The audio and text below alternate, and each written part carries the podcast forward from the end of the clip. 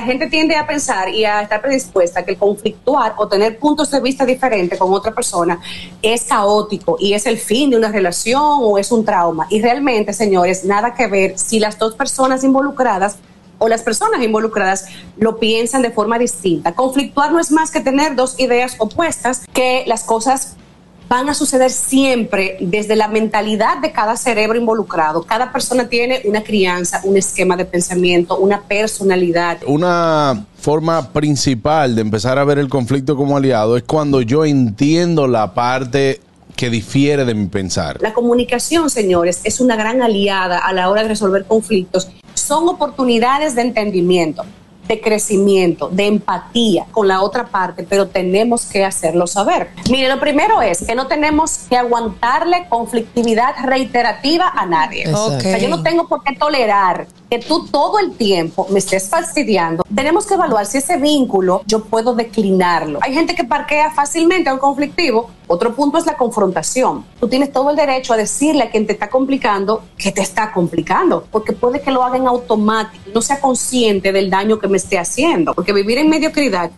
una vida conflictiva no es inteligente y no es sana, obviamente. Lo ideal es aprender de él, pero no tampoco permitirle que haga nido en nuestras cabezas. El gusto, el gusto de las 12.